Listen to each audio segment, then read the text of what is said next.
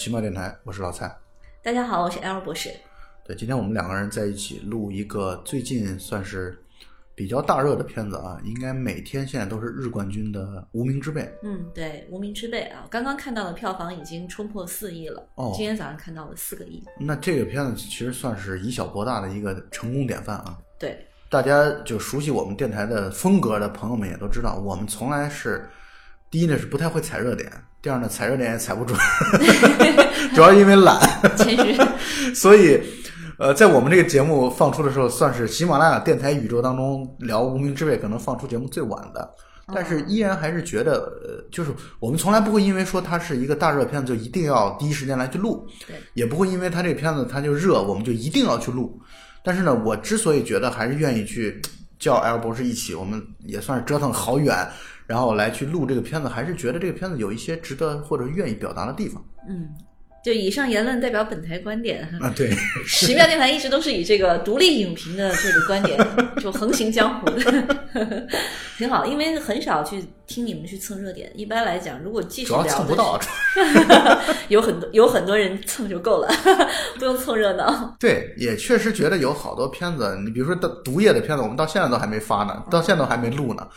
就有的东西是属于觉得没话说，有有很多的，尤其院线片，我我反正是越来越抗拒去录院线片，因为我是觉得对院线片，第一呢是现在可以聊的点，我觉得还没有消化那么，因为我这人是反应比较慢的一个人，就是我是需要经过一段沉淀之后，然后才有话来讲慢热型对。第二呢，就是觉得有的东西真的看完之后，就算看了两遍，也都会觉得没话说，那就算了吧，没必要为了走热点而走热点。但是《无名之辈》确实，我觉得看完之后还是有一些话想要说的。老蔡有话讲，对，是就因为其实好多院线片吧，现在我们看到的院线片越来越多的，其实更像一个商业产品，而且他们确实好多都是商业片的。对他一开始的时候，他的诉求可能就是票房，对然后如果票房高了呢，那当然片就赚钱；如果票房低呢，可能就这个片子就亏本儿。对所以其实你从影片的这个角度上来讲，你可以聊的不多。嗯，而且我现在有这样的一个观点，就是我现在越来越看不清楚一个片子它的票房的好与坏。哎，真的，呃，有的时候你可能看上去一个片子好像档期也不错，对，然后明星阵容也很强啊强大，结果呢一一塌糊涂，一败涂地。嗯但有的片子呢，就像《无名之辈》，其实它火的也略微的还是有点超出我们的一个判断和想象，啊，对对对，就会觉得他怎么就就就火火成这样的一个程度了。前两天啊正好碰到一个也是无名之辈的这个就是投资方之一嘛，啊。然后呢，制片方他们就在讲，就说当时这个片子出来的时候，谁都没有想到它会是爆款，包括他们自己都不会这么觉得，就是因为他英啊皇公司主推的嘛，对。英皇公司主要出品，他们都他们自己都没有觉得是爆款，所以电影这个事情就是很难讲。是。啊，正好前两天看这个许知远采访李安的十三幺，李安自己讲，他说电影这个事情叫形势比人强，就他说我好多片子其实拍出来以后，我自己也觉得很好，片子也很好，跟我成功的片子我觉得一样好，但是就是票房不好，是观众不喜欢，而且这个时候你就最伤心，因为你用心做过一个片子，大家就不喜欢，对，所以你很难讲。你像这个片子，它其实从哪个角度上来看，从题材、从类型上来看，它都不是一个大爆款。对因为它刑侦，它有一点这个叫不是叫刑侦啊，就叫这种追凶的啊，就是是就是追逐的这个。他觉得这种也不是爆款，然后再加上他明星又不是很大咖，啊当然然后呢，他又没有那么多的卖点去蹭卖点、去蹭热点，所以他们觉得这个片子不该这么火。但是很巧，他就火，所以后来大家就分析说，可能他真的是切中了这个社会的某些痛点。没错，嗯就是可能在某一个时间段，刚好需要这样的一个反映社会现实的，而且呢又还是很认真的。就是我们首先先定一个我们对这个事情评价的一个调子啊。就我是觉得这个片子它的优点就在于，其实咱们在录前准备会的时候，我不是也反复在强调吗？说这个片子在我看来是一个优点和缺点都同样极其突出的一个片子。对，它的优点是特别的认真，嗯，然后呢讲。喜剧的那个段落和部分的时候用的很扎实，而且不断的推叠出来很多的喜剧的惯常用的手法，但是本土化或者说放到那样的情境当中，会觉得啊，大家会觉得啊乐特别乐呵，很有意思。比如说那个两个笨贼上药的过程啊，然后在那个任素汐的那个家里边，笨贼的这样的一个状态，本身表现的非常非常的出色。嗯，但是它不足的地方就在于，我觉得加入了太多太多的跟精彩部分无关的东西。嗯，整个可能快两个小时的电影吧，我觉得真正最有价值或者最出色的，可能也就四五十分钟的东西。嗯，剩下的部分都像是画蛇添足，嗯啊，狗尾续貂，嗯啊，就是刻意的为了制造出一个多线叙事的一个情境或者多线叙事的一个故事，而为了去去复杂而复杂，我觉得这个我他能力又其实没有达到。这个片子首先我们要肯定的部分，还是说这个导演他愿意去关注小人物，没错，愿意去关注小人物的梦想和尊严。对，所以从这个意义上来讲，我们要说句很俗的话，就他是一个有情怀的，而且主题很好。呃对。啊，我觉得这个主题很多影迷为什么看完之后很感动啊？对。就是会觉得他切中了我们现在每个人很多时候的要害，对。就是我们其实都是无名之辈，对我们大家都是小人物，对啊，小人物在看电影的过程当中感受到了一种很有同理心或者说感同身受的这样的一些内容，而且他对于小人物的描绘和描述，很多时候让我觉得他为了那么一点点的自我的坚持，这个坚持可能在外界来看可能微不足道，不算伟大。可是对他来说，那就比天还大，就好像对大头来说，他就希望去娶在梦巴黎打工的小姑娘结婚，这就是他的人生最重大的意义。他为此，他可以牺牲一切，他可以甚至他可以兄弟反目，他可以去抢劫，但是呢，他的这种坚持的这种执着，我觉得这可能是影迷看完之后特别感动的地方。啊，对。其实我们在讲的时候就就在说嘛，一开始的时候他这个名字叫无名之辈，我一开始就在里面找，在想谁是无名之辈。一开始我觉得可能两个笨贼嗯是无名之辈，嗯后来我发现陈建斌就不是嘛，其实他也是，当然他一直想做一个协警这是他的人生的梦想。是，所以他为了做协警，他闹了很多笑话，他也承受了很多委屈。对但是呢，他就是这么一点点梦想。可能好多人觉得做协警嘛，你你可以去做别的嘛。对但对于他来说，这就是他的理想和他的尊严。所以最后看完，我们觉得每个人都是无名之辈。他那个英文名，我不知道大家注意到没有，就是 a a cool fish，就不知道为什么是这样的一个名字。嗯嗯嗯，那我们开始觉得无名之辈就是小人物嘛，nobody 啊。对但是他没有用这个词，他用的是 a cool fish，我觉得可能更好，就是是不是有一点这种在在世间的这个漂浮的感觉，然后其实是有有有这种感觉在的。我觉得导演其实抓的特别的准确，因为我们现在经常谈到的就是所谓的这个好多电影的主要消费群体都是小镇青年。我们很多影片在关照市场的时候，他都会想到我们这个片子是不是要去呃符合小镇青年他们的审美，对或者他们的趣味，对还有还有网生代啊，所谓的这个二次元的对，很多人有意的去在做这种尝试。但我觉得这个片子他肯定也考虑到了啊，他不可能没有考虑。是但是我觉得没有人像导演这样，他表现的就是这个群体。没错或者就是这些小人物，他把这些小人物变成了他影片的主角，而且他是带着情感，呃，去去投没错投入的去讲他们的故事。他不是说我用这样的元素，对我用这样的元素是为了讨好你，他我觉得他也许有这样的要素。啊，对对对，但是这个要素可能不是站到一个主要的目的或者主要的他的这样的一个技法或者手法上，他就真正植根于这些人群当中了，嗯。能够明显的感觉到观众在看的过程当中，随着导演的镜头，他会产生对这些小人物的喜爱、嗯呃同情、嗯怜悯，嗯，甚至代入。对你说到这儿吧，我正好要说到一点，因为我们去做研究嘛，我也专门写过这种，就是他们现在的电影有一种就是针对这个呃小镇青年的观影喜好的这个趋势。对，然后呢，他们其实更多的就是要去了解他们喜欢看什么，然后尽量的，比方说在一些喜剧里面，他会添加一些笑料，对，呃，或者是迎合他们的这个笑点。好多人就觉得你这样就会形成一种审美的粗俗化。虽然大家明白这一点，但是大家可能还是去如法炮制这样去做。然后我在写文章的时候，我就完全是从一个学理的角度上来讲，我说啊，他们是怎么做这个电影的？对那他们要做这个电影的目的是为了什么？是为了迎合什么样的受众？但是当我去看这个《无名之辈》的时候，我真的是第一次投入的去感受，就是小人物他们的梦想是什么，他们的尊严是什么。当他们想去做，其实这两个贼为什么是笨贼呢？他们其实做这一单不是为了赚钱，对他们想的是偷手机，这个根本不赚钱的，这个就是打一次根本不赚钱的劫，最后还打到打劫打的是一个模拟机，这个就是很很讽刺、很黑色幽默的。但是其实两个人做这一单这个事情，他是为了出名，他们是为了让自己从无名之辈变得有名，所以他们宁可是冒天还是大不韪去打劫，他们也愿意让自己活的就是有一点儿尊严动，有一点儿动静啊。对当然对于那个大头吧，他是希望出名以后，真真就能哎对他另眼相待了，就能看上他。对于眼镜来说呢，他不在意姑娘了，就是他觉得这个你谈恋爱、结婚都是婆婆妈妈的事情，他觉得我是我是男儿啊，我是男子汉，我就一定要干一番惊天动地的事情，要有一番伟业。所以呢，我去打劫啊，是这样的。你能感受到这些小镇青年可能从小是受到像金庸啊、古龙啊、啊温瑞安啊、梁羽生啊他们这样的一些武侠作品的，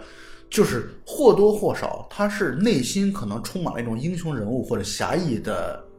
梦想的。嗯，对，他希望能干一票大的，在这个干一票的过程当中去体现自己的侠义之气。对，我天不怕地不怕，我什么都不怕，而且我会使枪弄棍，他会有这样的一种融入在里边。真的是啊。你说你像那个眼镜儿，他是真的不在意男女之情吗？嗯我觉得不是，他只不过就是那种少年一样的英雄梦想，有有有，少年蒙。蔽了蒙蔽了自己其他的一些感官感知的这样的一种情愫。呃，顺着刚才你所说的那个话题啊，我觉得就是你真正看的过程当中，你会笑话他们说啊，你真笨，真蠢，但你不会真正站在一个制高点上去指责他们真笨真蠢。对，我觉得这点特别难得。是，对，就是他其实有表现出来，就是为什么他们这两个笨贼这么的笨啊，对，连偷了模拟机都不知道啊。他其实是有讲，就是这个一方面可能是他们确实没有受过什么教育，其次他们可能确实就是就是没有什么见识，所以才会导致到有一些常识性的错误、啊。没错但导演完全没有说我们。从他没有站在一个制高点上来俯瞰他们，或者来批判他们，呃，或者是来甚至像专家一样的你来剖析他，他就是给你看完以后，你会你会觉得关照他，你会觉得哇、真的，他们这种让人又可怜呐、又可笑的地方，没错。其实才真正的是他的很温暖的部分啊啊，是他很温暖的部分部分。嗯呃，我觉得这个故事啊，我觉得优点就是在于笨贼和这样的一个就是呃残疾女之间的这个故事。对，意外意想不到的爱情，对，嗯，这可能是整个片子当中最精华的部分，也是最好的部分。对，包括两个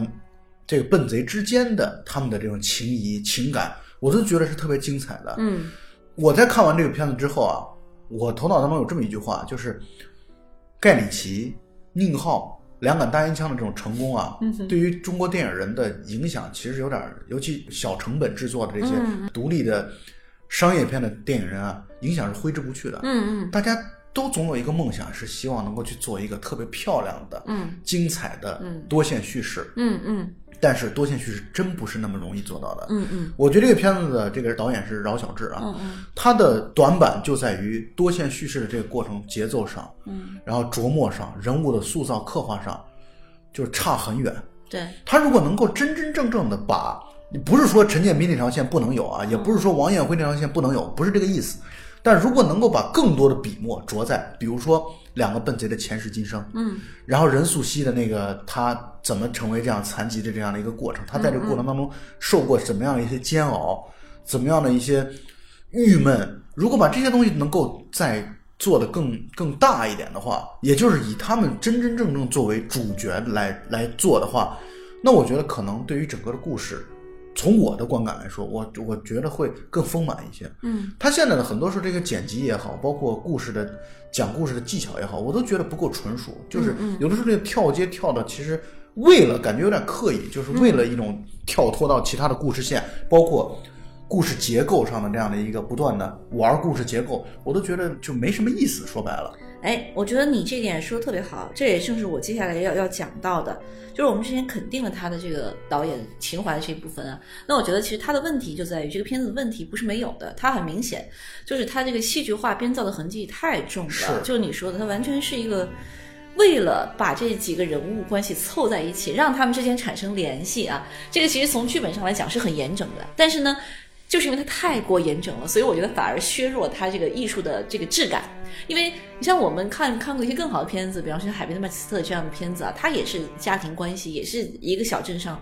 比较邻近的几个人的人物关系，但是它也并没有说像《无名之辈》里面人物一定要对位的那么整齐，你一定你看他所有人都是对着来的，就是为什么那个。讨债的那个呃就是刘武，他一定对应一个这个就是躲债的老板，对，然后呢，这个老板呢有个儿子，那个儿子为什么一定要和这个陈建斌演的这个协警的女儿有有这个就是小小小的这个爱情关系呢，对，就完全可以不这么写啊。为什么任素汐一定要是陈建斌的妹妹呢？我觉得大家不用把人物捏合的这么的紧没错啊。包括那个老板，他也一定有一个这个，就是他有一个情人情人啊，嗯对，后来要要娶她的这样，他每一对人物关系都有一个对应关系，每一个人都有一个对应关系。其实他就是对的太太严密了，以至于以至于会让我们觉得太刻意啊、呃或者他的本身他严密完了以后，他的人物也没有展开，好像完就是为了全没展开设置他这个而设置。嗯所以我觉得除了两个笨贼和任素汐的那个角色之外，其他的人物描述的都特别的淡，对，特别的不够味儿。对，为了让它存在这样的话，咱们可以这么来想这么一个问题啊，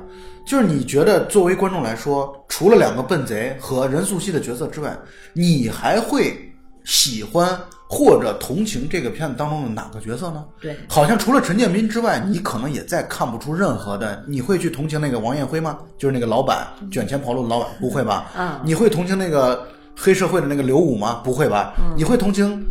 跑路老板的儿子吗？你会同情他的女朋友吗？就是陈建斌的女儿吗？不会的，因为在这些人物身上，压根儿的笔墨可以说是只是草草的放在了那里，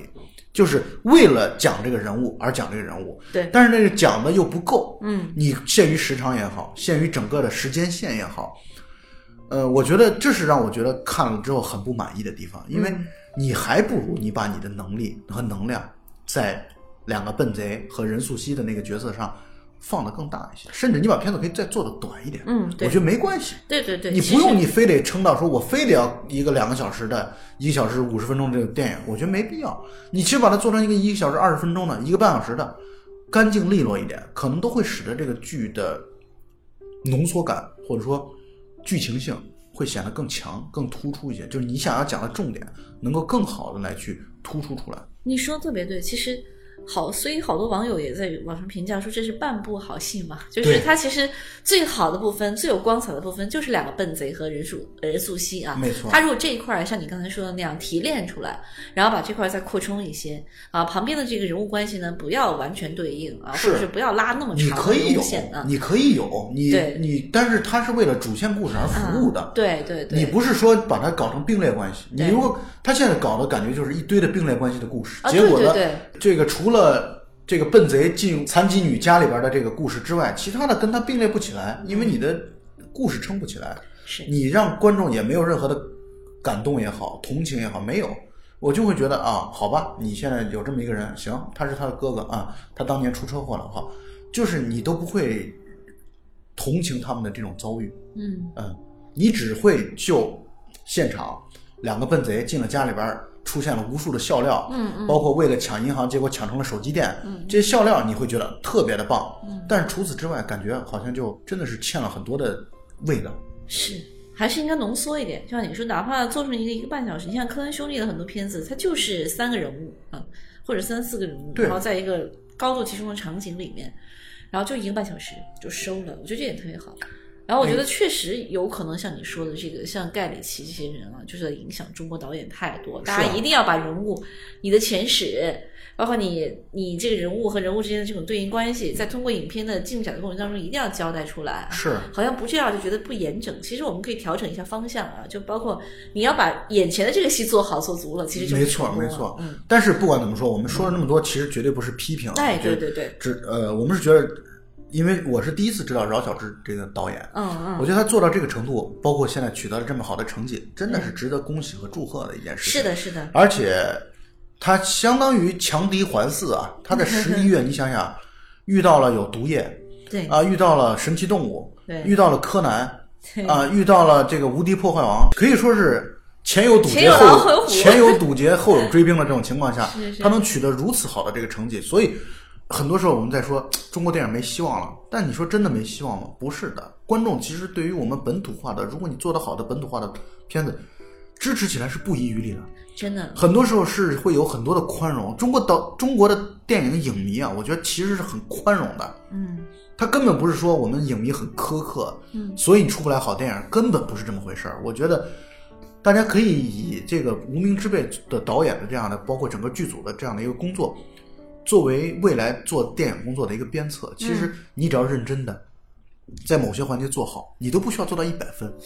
你只需要做到某些环节做得很出色，整体来说打了个六七十分的一个、一个电影分数，你就能够在这个行业当中立足了。当然，也需要一定的运气。是，所以这个其实就回到我们最开始说的嘛，就为什么你在做一个电影之前，你还是应该回归你的本心啊，你要看一下，你尽量的把你周围的这些杂音屏蔽掉。是啊，就像我觉得很多大师，可能像李安就是这样的，就是无论之前成败与否，无论这个片子你预测它是否赚钱，但是首先你要拍你想拍的，然后把你能拍的做到百分百，然后把这一部分尽量的，就是展现给观众，就是你最有光彩的部分啊。所以，当然电影很难，电影是个工程，你需要受牵制的方方面面的有很多啊，有资方啊，有受众啊，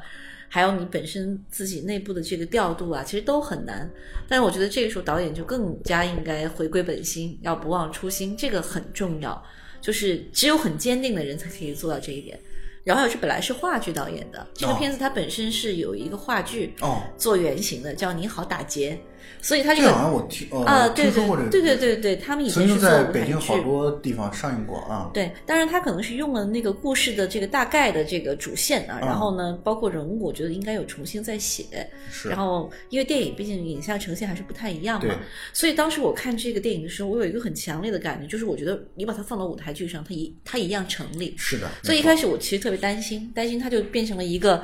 呃，戏剧性很强的这么一个电影。但是还好，我后来看了一下字幕，他请的是这个，就是著名的这个香港的剪辑师，以前是陈可辛的御用剪辑，叫这个许宏宇。哦，他后来也拍了那个《喜欢你》，就金城武和那个周冬雨一起演的。大烂片儿，那片儿巨烂 很多人不喜欢《喜欢你》啊，但是我自己觉得也还好，也还可以啊。故事太烂，我觉得真的浪费了金城武如此帅呢。好，这点上我们有共识。金城武确实很帅。然后当时呢，呃，你看许宏宇他是剪辑师出身的，所以他其实好多导演后来都请他过来操刀来啊剪片子。这个影片里面，我看他打的是这个剪辑指导，他会突出他的电影感，其实是。对，所以我看里面很多的很多场戏啊，就那天我还跟一个学生聊嘛，学生就讲说，感觉这个电影忽快忽慢，我说这就对了，我说这就是导演要追求的。哦，就你看你整个的，比方说笨贼在任素汐他们那里面有一有一场，他们俩对峙的时候骂得很凶的时候，是其实快，但最后任素汐有一个心愿完成，比方说去阳台上去拍照，对，然后呢，那段很精彩，那段。对那场突然音乐啊，音乐包括光线，你都变得柔和，是。然后那场其实大家整个情绪就下来了，嗯。就你会觉得慢下来了啊，但是其实你这是注入情感的部分，然后接着一场大雨，而且嗯，那场戏啊，它其实和现实生活其实是不符的。对。咱们打比方说，两个亡命天涯的人，嗯。怎么会有如此浪漫的，还能够说我们现在布光，然后来去捕捉光影，然后来去给一个瘫痪的女孩拍照？对对，这个其实从现实逻辑上来说是不成立的。嗯，但是就是因为前面的铺垫已经足够到位了对，导致导致那段戏大家会觉得这是顺理成章的。真的是啊，是很合情合理的，而且那段戏非常美，我觉得非常唯美，很浪漫对，，好多人很喜欢那场，戏、啊，非常非常好。我觉得在天台上的那个戏，这本身，它其实我们细想一下，它这里边的好多逻辑其实和现实逻辑是不相符的。对，但是我们从戏剧逻辑上，我们是能完全能接受这一点的，真的是完全可以接受。这就是他这段戏让我觉得做的很棒的地方，就是因为他前面的铺陈足够了。对他们的一开始的骂战，然后一开始僵持，一开始男的恨不得想把那个任素汐崩掉，眼镜儿恨不得想想拿枪把他把他崩掉的这个愤怒，然后包括如怎么你都嘴皮上斗不过这个任素汐的这个角色，嗯，你就会前面的不断的这个多个多次的轮回之后，观众也认命了，观众也为两个笨贼认命了。觉得是没错，你现在遇上对手了，你你确实他说什么就什么吧，你就你就服气他吧啊！再加上任素汐中间就是小便失禁了嘛，对对对，观众那种同情心啊，一下就被激发起来是了，会觉得哦，前面那么凶的一个母老虎，它有自己特别柔弱、柔软的部分，甚至你都会觉得他的那么凶的表态表达，就是因为他的柔弱，嗯他的无能为力，嗯所以他想要去死。嗯，但是在死之前，三个年轻人在天台上那么的开心快乐的拍照，然后配上音乐，就会觉得特别顺理成章。整个的这个流程，我觉得都进行的很很好。对，其实这个又要说回到他这个所谓的这个戏剧结构了啊。嗯我觉得他之所以这场戏大家觉得冲突完了以后又有这个温情，就特别的好，节奏上什么的都特别好。对，还是因为他有这个话剧的这个基础。因为你在一个封闭的场景当中，你几个人物要对峙啊，首先你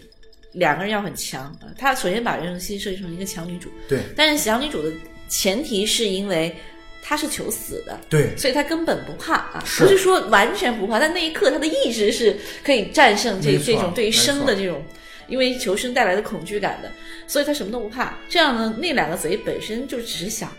只是想抢劫而已啊，并不想杀人，所以一下就怂了，就他没有办法在这个气势上跟这个女主去抗衡。对但是我们就是爱情，因为这两个人最后还是有一点点意外的爱情啊，有一点点嗯，，对。然后这个爱情产生的方式就是说棋逢对手。大家发现，一旦就是一见钟情这种桥段，在电影里是最不好看的，因为你没有戏，你只有两个人是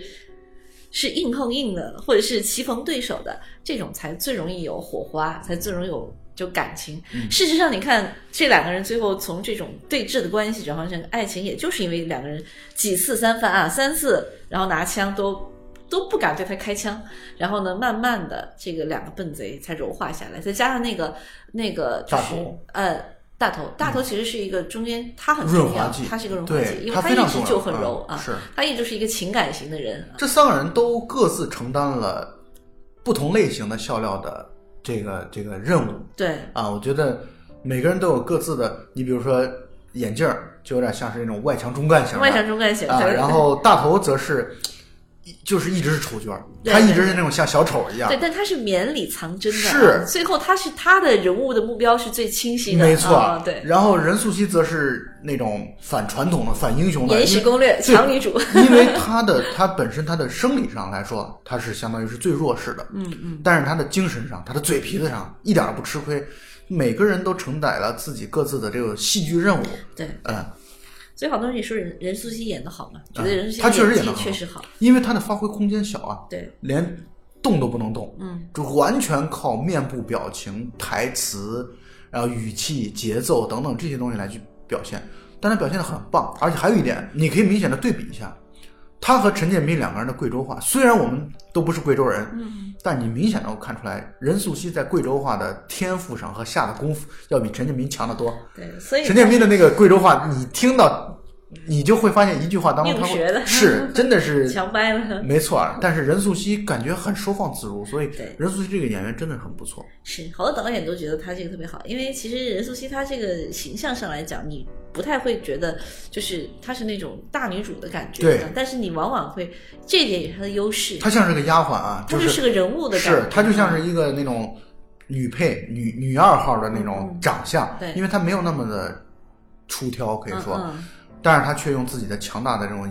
演技。或者说融入环境当中的这个这个能力、嗯啊，我觉得他真的给自己闯出了一片天。是，就所以你看这个，他是中戏导演系的，所以他是学导演出身的演员，他其实对于这个人的反应，特包括节奏啊，对，因为他们演员有一套自己的这个，有一套自己的方法，就包括演的时候方法，就比方说你怎么样跟这个人物之间啊，你要把这个戏挑起来啊。对，我看过任素汐有一次上这个《演员的诞生》啊，当时他和这个徐峥有一场即兴戏，他们就是模仿了那个秋菊打官司，就那个啊村长把钱一把撒在地下，然后呢让秋菊一张一张的捡起来，就捡一次就给他磕个头，这事就算了了啊。其实就是让他低头。然后任素汐演的特别好，她的反应就是很出乎意料的。她她说干嘛扔我？然后哎把他就是拿拿那个手把把他把他拍了一下，然后村长反而就懵了，就他能给你反应，他会主动给你反应，我觉得这一点是特别好的。嗯，确实是一个很聪明的演员。但确实就是，就由于两个笨贼和任素汐的这段戏过于突出，对，导致其他的戏让我觉得都特别的弱化。其他的太细节，其他的戏都让你觉得弱，其他的演员都让你觉得黯然失是，色这。是第一点啊。第二点呢，就是还是你一开始已经提到了，他太刻意的为了去把戏剧冲突揉到最后一个大的高潮戏当中，但是呢，他却罔顾这种基础，就我感觉有点儿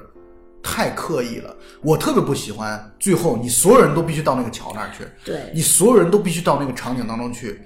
这个的话，你你会让我觉得你你你太过于的强调这个元素了，就是这个桥的元素，大家都一定要在那个地方出现。可是你出现之后呢，你又本身没有彼此之间的这样的一个一个一个对抗或者推动，这让我觉得就非常糟糕。但你看同比对比一下，《暗恋桃花源》就是赖声川的那个，他们两个暗恋剧组和桃花源剧组凑在一个舞台上之后，彼此之间互相影响，然后又产生出来笑料，同时我还推动了你那边的节奏往下进行的这样的一个，就是你把人物放在一起啊，你一定得是一加一大于二才行。结果你放在一起反而一加一小于二了，这就让我觉得我作为观众非常不爽。所以这其实要说远一点啊，这就是说，嗯，导演其实他也是分好多种的。你真正决定一个影片最终呈现出来是什么样子，其实还是取决于这个导演他自己的价值观，嗯他对于。电影或者说他对于呃戏剧这个事情的认识对他的审美，他的审美的感觉，他想传达一种什么样的东西？比方说，你作为一个训练有素的观众，你可能看的多了，你看到了更多更优秀的，或者是更浑然天成的，包括像欧洲啊、像美国那样的一些大师的作品，你就知道，其实这种强扭在一起的最后一场大戏，一定要完成一个这个高潮段落，或者一定要所有人物聚集的戏过于刻意、过于戏剧化、过于舞台感。其实我们一开始说这个影片的，让人感觉到很明显的让人感到不足的，也就是这一点，它过于舞台感。舞台上这个是没有问题的，大家一场大戏，所有人都上去啊，然后矛盾得到了解决啊，对对对，你的一定要推向高潮，这是相对来说比较传统的一种方式。但是我们也可以说，可能这个饶导他本身片子拍的就从这个舞台化转向影像化的一个尝试，呃，所以也不能太苛责他。但是呢，我们在讲有一些更好的导演，或者说像比方说你像赖声川这种处理方式，一定是他自己对于这个艺术的感受力到了那个程度。或者说他们真正能做到，嗯我就算给你放在一起，嗯，我也一定让你产生出来一加一大于二的效果。你说的特别对，哎就现在好的这种艺术感受啊，呃，可能就是你要有一点犹疑的东西，就比方说你不要什么东西都一定是。每一笔写的都一定是言之有物的，你要有一点闲笔啊，你要像李安讲的，就中国古典艺术那样，你要有点意境，有点留白。其实它这个里面有一些这个让我们觉得笔墨荡下来的地方，就是比较比较比较温柔的部分啊，就包括在西桥下的那首歌呀，包括照相的那个部分，包括照啊相的那个部分，其实那一整个都是他比较犹疑的。是，因为它不是为了剧情推动而去往对对对对对。但是这个安排本身，观众是受用。的对。啊，观众会觉得情绪也确实需要那么一段的来去来去让抒发吧。很多人我知道，很多人在这个地方可能哭的稀里哗啦。对对对，然后我觉得最后那场大戏，他为什么要把所有人都扭在一起啊，然后推上去？那可能还是因为他前期的结构部分，他就写了那么多人，对这这人必须有交代啊。是所以这是他自己做戏剧的这个戏剧方法，最后只能是这条路，就没有办法。所以我们说，如果一开始的时候，比方说他在确立的时候就写这三个人，然后其他的人都是一些其实是自然环境中存在的，但是呢，在戏剧逻辑上不一定很强的，或者说你的戏剧逻辑就是他们就是自然的存在，就是路人，那可能也就好了，咱们打比方说强扭啊。咱们打比方说，嗯你看最后警察的戏就很少，观众我觉得没问题，嗯，因为它本身就是作为就像你刚才说的，它只是服务剧情的一部分的嗯来去存在，它不是作为影响剧情的角色或者因素来去存在的。嗯这样的话就会很舒服。你像这里边的这个那个中学生男女太无趣了，包括那个老板的情人，你说他他出现在这里，真的他到底在干什么？让我觉得很尴尬。我我反正作为观众，我就看这些部分的时候，我都觉得很非常的尴尬。啊，这就是导演在设计上，其实我觉得还是应该再加强的一些部分，因为观众其实就是，特别是大家看的多了的观众，你就会感觉到啊，这个这个部分就是你你都能够猜得出导演要做什么，或者你都可以猜出他做这个有些事情做的很勉强啊，或者很吃力啊，是那我觉得其实就是有点漏了怯了，对就，是没错。嗯，当然还是因为这是他比较就是可能是第一部还是第二部作品吧，所以我觉得就不要去苛责太多啊，而且他能够把戏剧的部分立起来，就有了这个三个主要人物，然后很有光彩，其实就还很不错了。就还可以了，就还可以了，在当今的这个 是商业片里面，就算还可以我觉得。冲着这三个角色的塑造，加上整个的那些桥段啊，虽然其实还是或多或少带有一点宽容的这样的一个态度来去看的话，我觉得打七分没有任何的问题啊。嗯我觉得，而且冲着他的认真啊，冲着他的这样的一个一个负责的状态，我觉得认真做电影的这样的一个状态，我觉得还是很值得鼓励。这点是我毋庸置疑，从一开始我们就定下这样的一个调子。嗯呃，那么你也说到，好像他们这个制片方谈到说，这个片子一开始是源于姚十三的那首《瞎子》，是吧？嗯对，就是他们在西桥下最后那场大戏，大家都赶往西桥。然后呢，他先开始是一组蒙太奇，就还没有切到那个西桥下有人唱，我们都以为是画外的那个配音的这个歌曲。结果后来镜头往下拉的时候，从那个西桥上摇下来以后，我们发现，哎，原来真的是有在那个旁边就是卖唱啊。啊，然后当时突然一下就觉得，哎，有点心酸。嗯就是这个歌当时内容的部分，就歌词的部分就很打动人，就觉得它其实就是在叙述着，在诉说着所有的小人物啊，就是我想要，但是我连当个贼我都当不了。我当一个贼，我还觉得闹了这么大一个笑话，抢的是模拟机，就是人的那种。真的是那种无可奈何啊！就是你在如此大的这个现实面前，那种无可奈何，我觉得这个其实是最现实主义的。只不过他用了一种黑色幽默的方式把它表现出来了、嗯啊，所以他后面的那种跟任素汐拍照那一场特别温情的戏，它才成立，就是因为他有一些跳的部分，就是就像你说的啊，不完全按照现实的逻辑线在走，但是它有他情感的部分，有情绪的部分的时候，他就拿来表现，哪怕这个时候节奏慢一点，哪怕他不那么现实，嗯、完全不可能发生，完全可以接受他都愿意。对，而且你在这里边，你也可以感受到，到后来其实是一种像是小人物之间的互相抱团，嗯互相温暖嗯，啊。我觉得这种互相温暖本身是特别有价值的、有温度的部分。对对对，我们现在其实都可以感觉到嘛，就是其实关注小人物本身的，我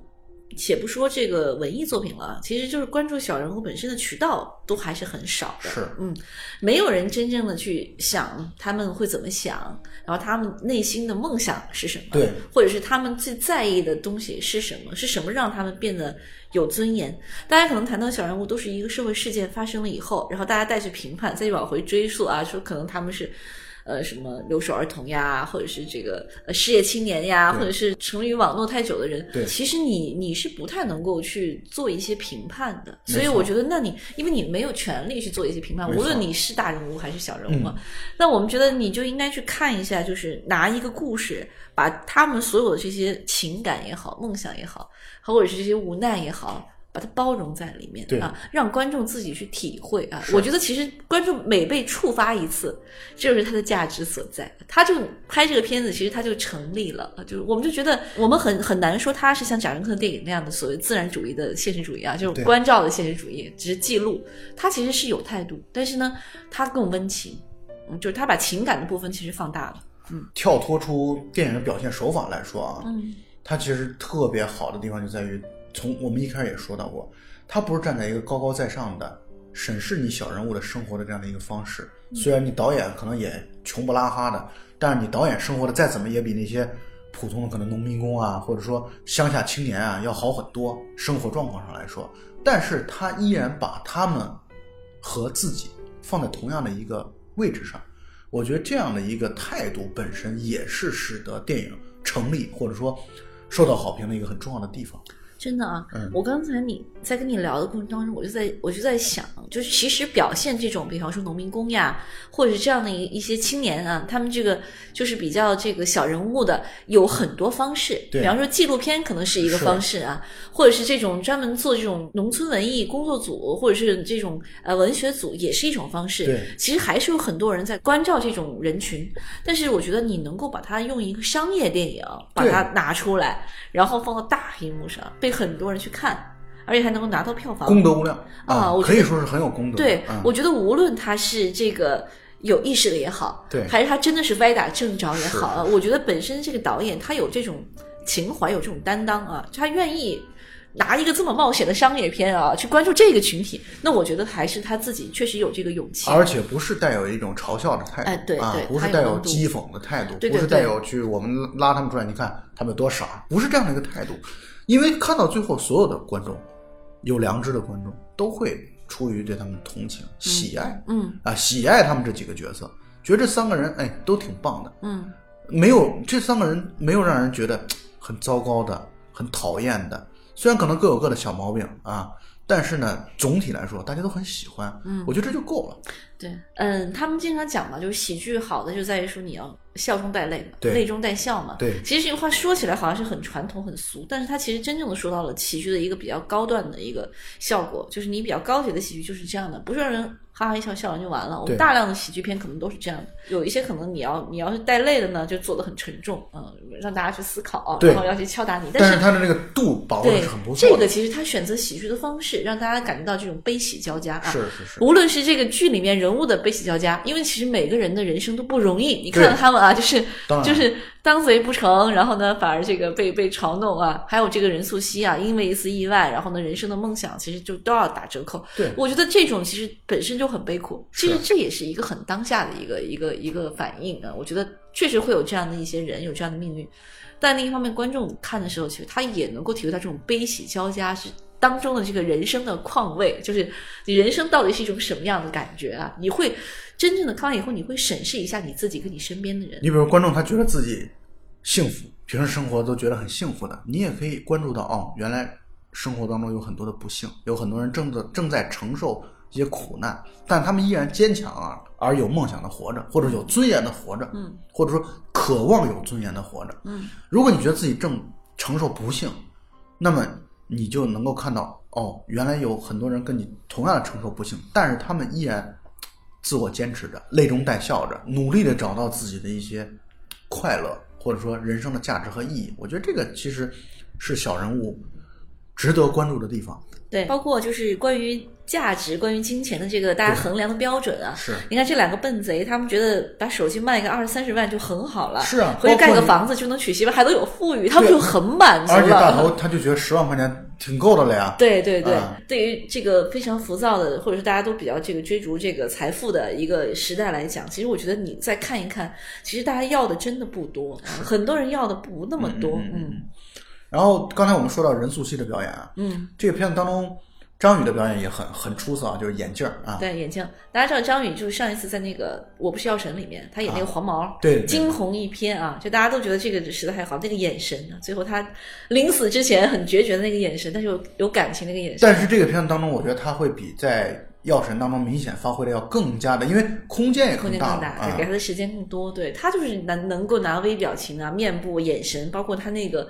各种的这个很一挑眉，眼神一瞪他就是天生啊适合荧幕的演员，就给他大特写，他就能抓的很好，而且他肢体也也不错啊。因为这场戏里面他经常有很多不能动弹的，或者突然一下上了药以后又要大了动弹的这个 这个这个细节，就是他确实很好，很很好的演员，嗯，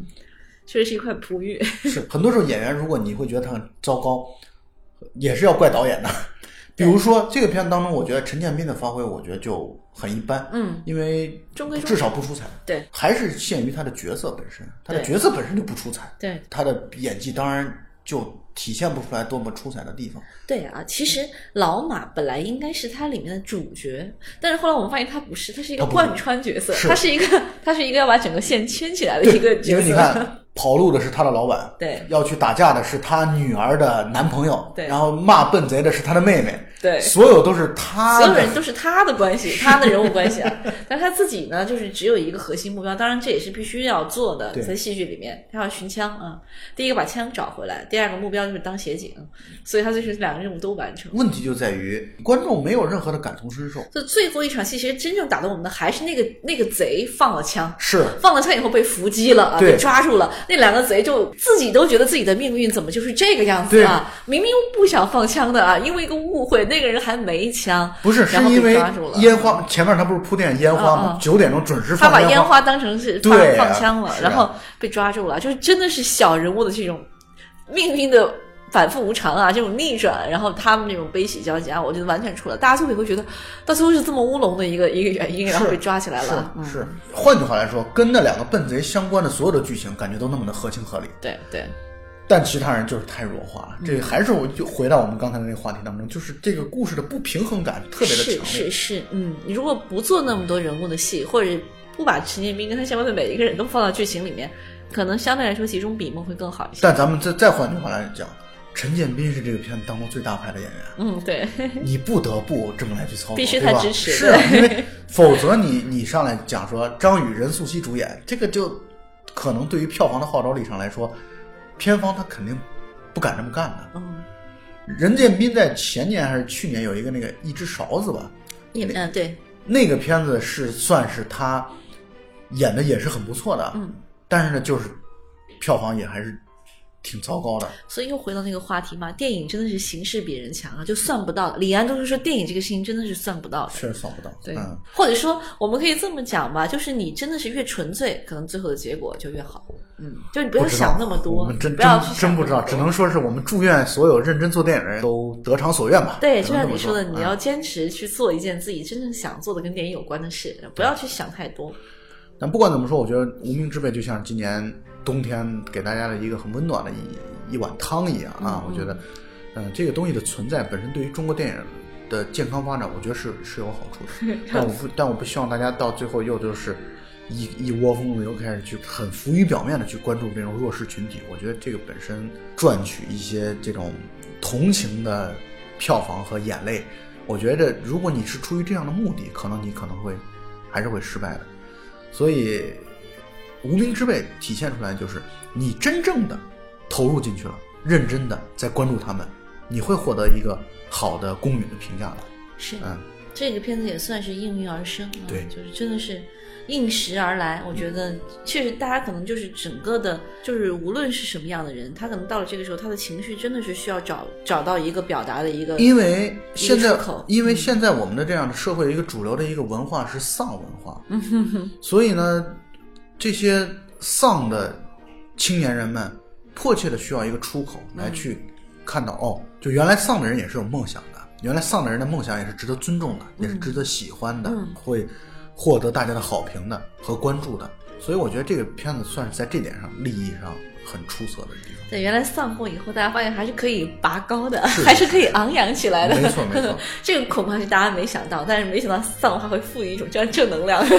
回到这个正能量。因为你跌到谷底了嘛，就是你跌到谷底，接下来你走的每一步都是在爬，都是在上行嘛。所以这会儿他，这就是他，我觉得他这就是他比较积极的一面，就是他可能符合丧文化的流行，但最终他的导向呢，又是把你往一个稍微正向的、积极昂扬的方面来。但同时呢，到最后又是符合现实。你作为贼啊，作为抢劫犯，嗯你到最后你还是会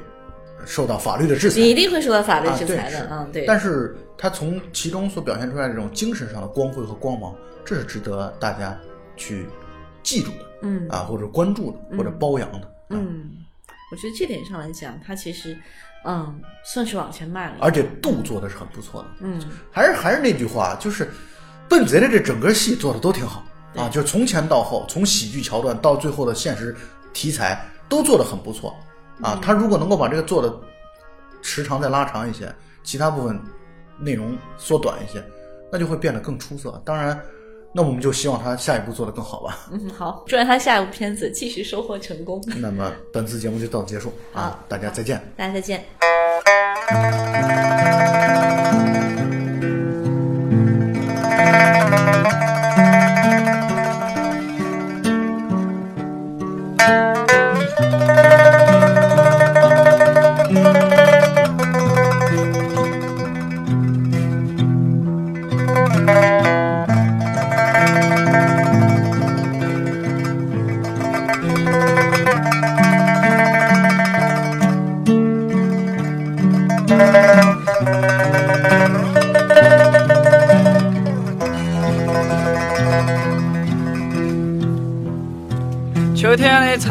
在叫，我在亭子边。刚刚下过雨，我懒在门我喝不到酒。我咋死的舍不得，都是们船家喊快点走。拉起你的手，看你眼泪淌出来。我是阿飞，我讲不出话来。我懒在，我讲不出话来。他说走了，这天气嘞阴风波浪嘞，啊黑巴巴的天，好大哦。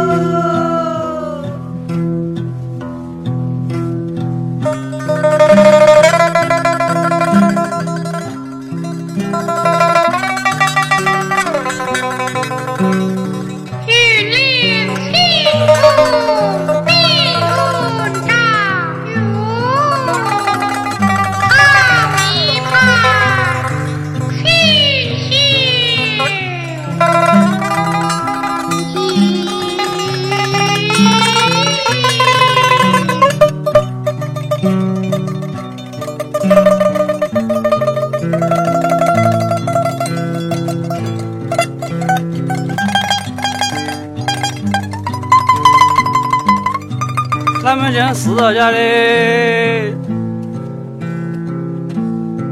你别是最难摘的，跟起不要讲，现在是秋天嘞，我一下就醒来，我在哪的？杨柳的岸边，风吹一个小月亮嘞。我一天要看好多年，漂亮的小姑娘些嘞，都不在我边边了嘞。这算是日子现在长安街。也找不到人来讲喽